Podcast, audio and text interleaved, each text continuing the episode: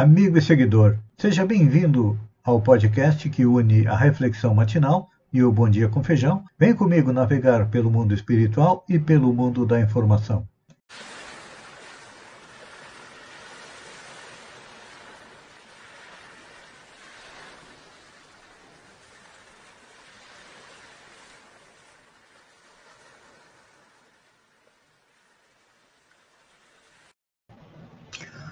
Olá, amigo e seguidor. Seja bem-vindo à nossa live diária da Reflexão Matinal, onde eu e você vamos em direção ao nosso coração para lá, como jardineiros espirituais, elevar templos às nossas virtudes, fazendo com que elas cresçam, floresçam e frutifiquem, porque são o alimento do nosso corpo, do nosso espírito nesta longa jornada com destino à felicidade que ainda não será conquistada nessa encarnação. Vamos dar alguns passos e para que possamos seguir em frente, nós temos que diminuir o nosso lado sombra, nosso lado negro, que é composto dos nossos defeitos e das más inclinações, os quais nós temos que arrancar como erva daninha ou enterrá-los bem fundo, cavando masmorras a eles, para que prejudiquem a nossa caminhada o menos possível. Hoje, dia 8 de março, é o Dia da Mulher. E a nossa reflexão é com respeito a elas. Homens e mulheres compõem a humanidade, encarnada e desencarnada, em torno do planeta Terra. E Allan Kardec nos esclarece sobre o fato de uns encarnarem como homem, outros encarnarem como mulher. No Livro dos Espíritos, na pergunta 200, ele questiona se os espíritos têm sexo. A resposta é um tanto vaga. Não como entendeis, ou seja, diferente das polaridades masculino e feminino, porque o sexo depende da constituição humana. Há entre eles amor e simpatia, mas baseado na afinidade de sentimentos. Essa é uma resposta bastante complexa. E esclarece que o sexo não é o corpo, o sexo está no espírito. E faz com que haja entre os espíritos amor e simpatia. Não baseados na diferença sexual, mas na afinidade de sentimentos. Um pouco adiante, na pergunta 201, Allan Kardec questiona: O espírito que animou o corpo de um homem pode animar o de uma mulher numa nova experiência e vice-versa? A resposta é sim, pois são os mesmos espíritos que animam os homens e as mulheres. Ou seja, aqui nós temos aí um, um grande passo no esclarecimento a respeito da nossa Constituição que os espíritos dizem que nós encarnamos tanto como homem, tanto como mulher. E, e ele segue questionando. Quando somos espíritos, preferimos encarnar no corpo de homem ou de mulher? A resposta é: isso pouco importa.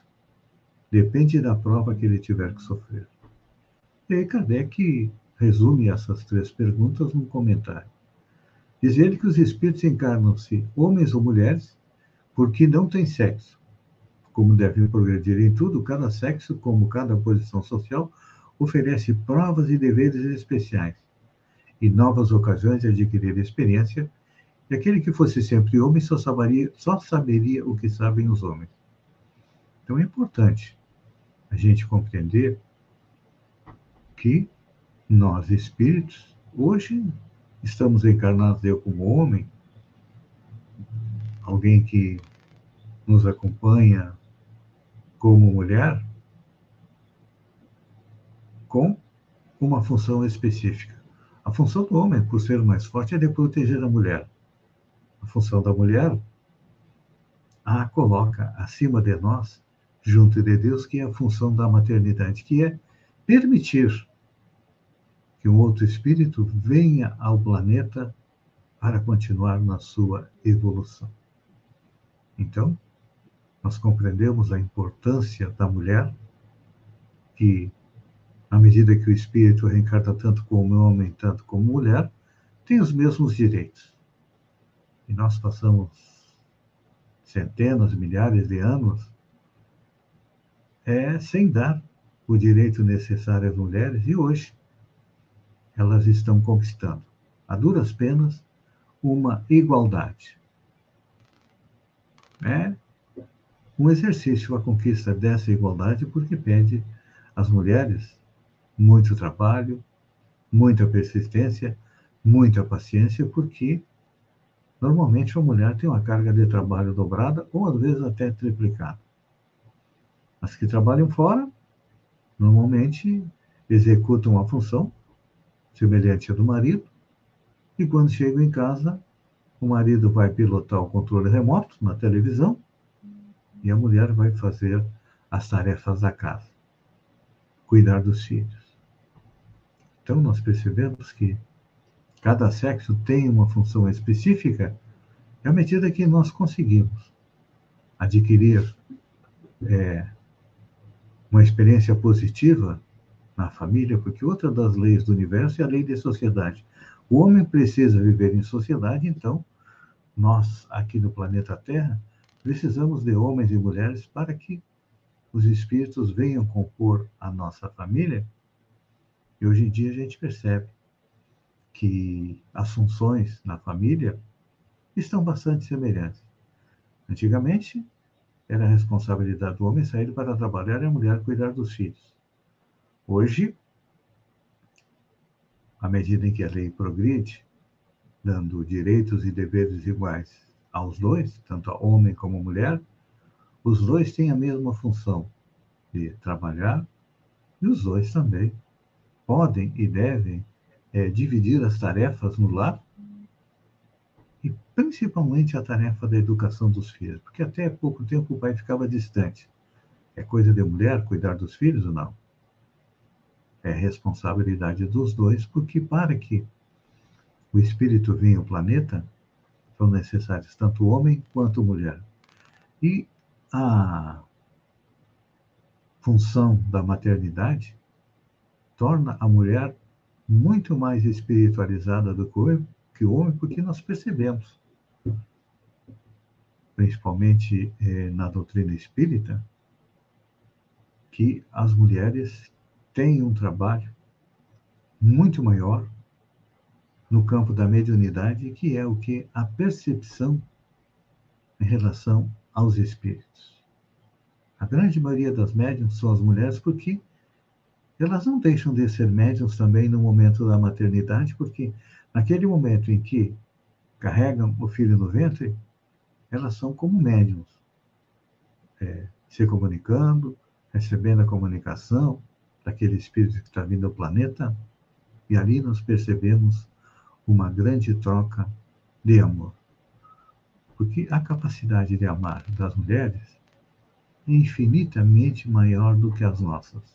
Acredito eu que no futuro, quando as mulheres assumirem postos iguais nas nossas comunidades, na nossa vida de relação, nós teremos um mundo muito melhor porque as mulheres são mais perspicazes, são mais intuitivas e captam melhor as influências dos bons espíritos. E com certeza, quando nos dermos as mãos, dividirmos as tarefas todas com as nossas mulheres, aprendendo com elas e elas aprendendo conosco, será mais fácil de nós chegarmos ao mundo de regeneração. E eu quero homenagear todas as mulheres na pessoa daquela com quem eu compartilho a minha vida, com quem eu compartilho meus filhos, aquela que, nesta encarnação, decidimos vir juntos para crescermos, evoluirmos e ajudarmos também a humanidade, que é minha esposa Gladys, a quem eu dedico esta reflexão matinal. A todas as mulheres, principalmente a ela, um beijo no coração e até a próxima reflexão matinal amanhã.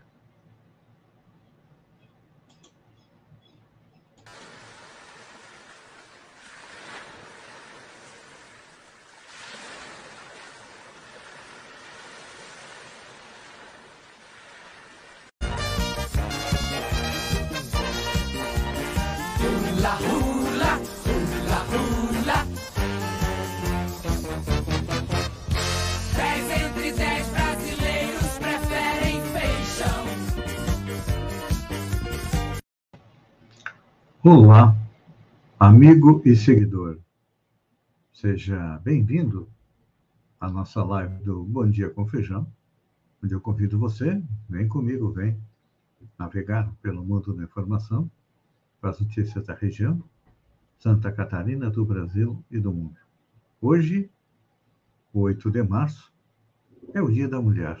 E eu quero homenagear a todas as mulheres na pessoa daquela com quem eu compartilho esta encarnação, que é minha esposa, Clésia Maria Silva Lopes, a proprietária da Lotérica Sombrio, mulher maravilhosa, que eu amo, que eu admiro, com quem tive a oportunidade de permitir que dois espíritos viessem ao planeta.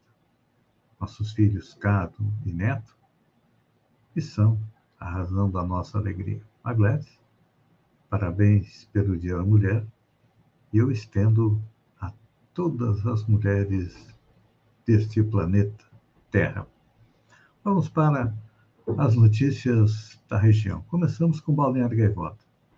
Secretária de Administração e Finanças de Balneário Gaivota está prestigiada. É. O PSDB de Balneário Gaivota, que é o braço político do prefeito Quequinha, foi o único partido da coligação que divulgou uma nota oficial de apoio à secretária de Administração e Finanças após a divulgação da aquisição um terreno pelo esposo dela, próximo ao local onde vai ser construída a escola em Balneário Gaivota. Segundo o PSDB, os assuntos particulares dos servidores não dizem respeito ao município, exceto se configuram algum delito ou ilícito, que, segundo o PSDB, não é o caso. Os demais partidos se mantiveram em silêncio abriu o período de troca-troca, ou seja, a janela partidária, prazo que permite que deputados estaduais e federais troquem de partido sem perder o mandato.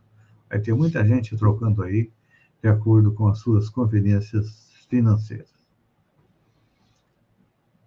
Olha só, notícia boa para aqueles que buscam espiritualidade.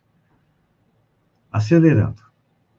Tendo como seguidores mais de 90% da população na primeira metade do século XX, a Igreja Católica viu seus fiéis migrarem para as igrejas protestantes, que têm grande capilaridade, chegando a mais de 20% da população.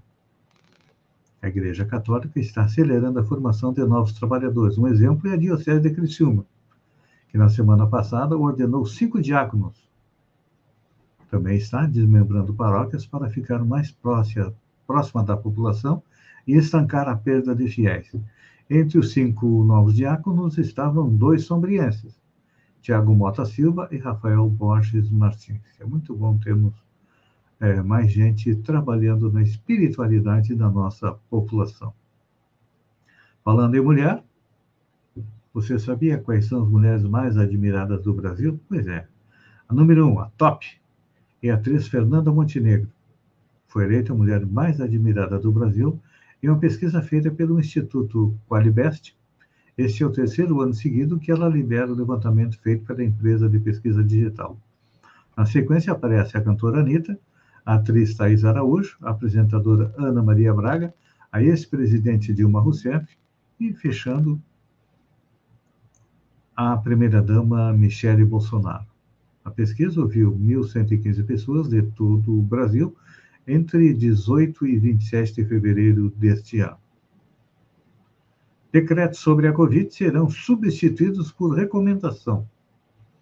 O secretário da Saúde, André Mota Ribeiro, em entrevista a um órgão de comunicação neste sábado, disse que Santa Catarina vai substituir os decretos a respeito da Covid por recomendação, ou seja, cumpre quem quer, quem não quer, não é necessário cumprir.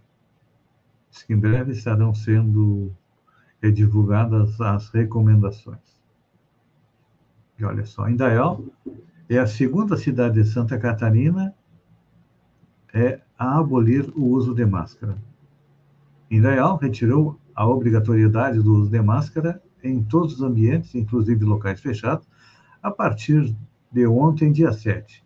A única exceção é com suspeita ou transmissão de comunicação para o Covid.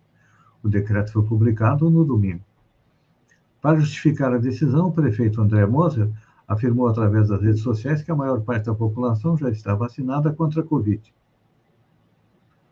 A primeira cidade foi é, Rio do Sul,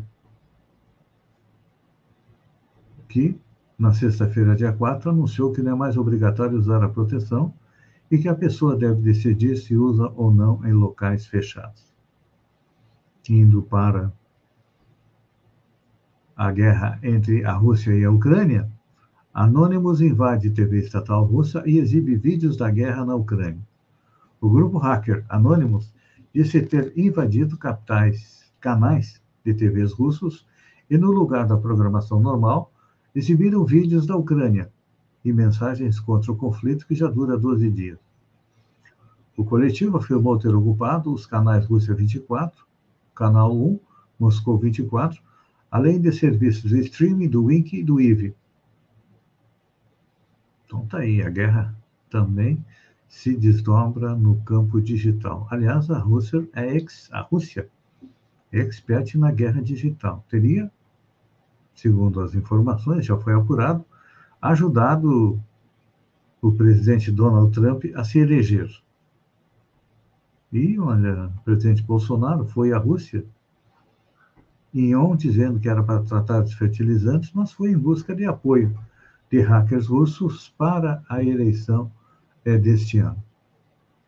Indo para o meio ambiente, Amazônia, o ponto da inflexão se aproxima mais rápido do que o esperado.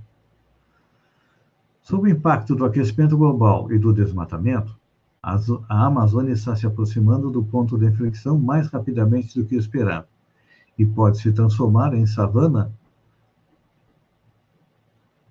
deixando de ser a maior floresta tropical do mundo em um sumidouro de carbono vital para o equilíbrio do planeta.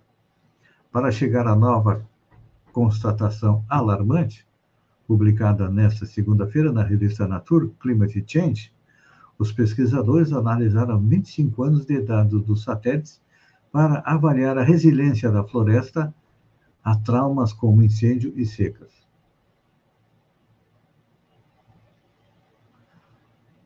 E esse indicador-chave para a saúde geral do ecossistema amazônico caiu em mais de 75% na sua superfície e até 50% na capacidade de resiliência nos lugares mais maltratados, especialmente perto das atividades humanas ou afetadas por secas.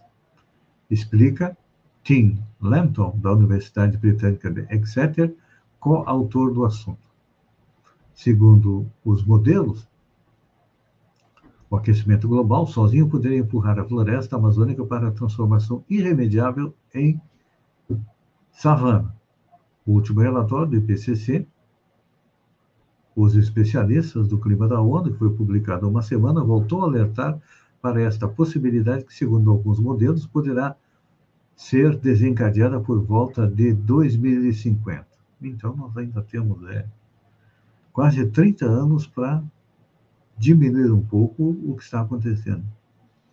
Porque, infelizmente, a gente percebe que o desmatamento e os incêndios na Amazônia é, estão sendo incentivados pelo atual governo. Espero que o próximo governo olhe melhor para o nosso meio ambiente. Não como disse o ministro Ricardo Salles, o ex-ministro do Meio Ambiente, que dizia: temos que passar na boiada para ajudar os desmatadores e todos aqueles que querem simplesmente se aproveitar da Amazônia, deixando os estragos para as novas gerações consertarem.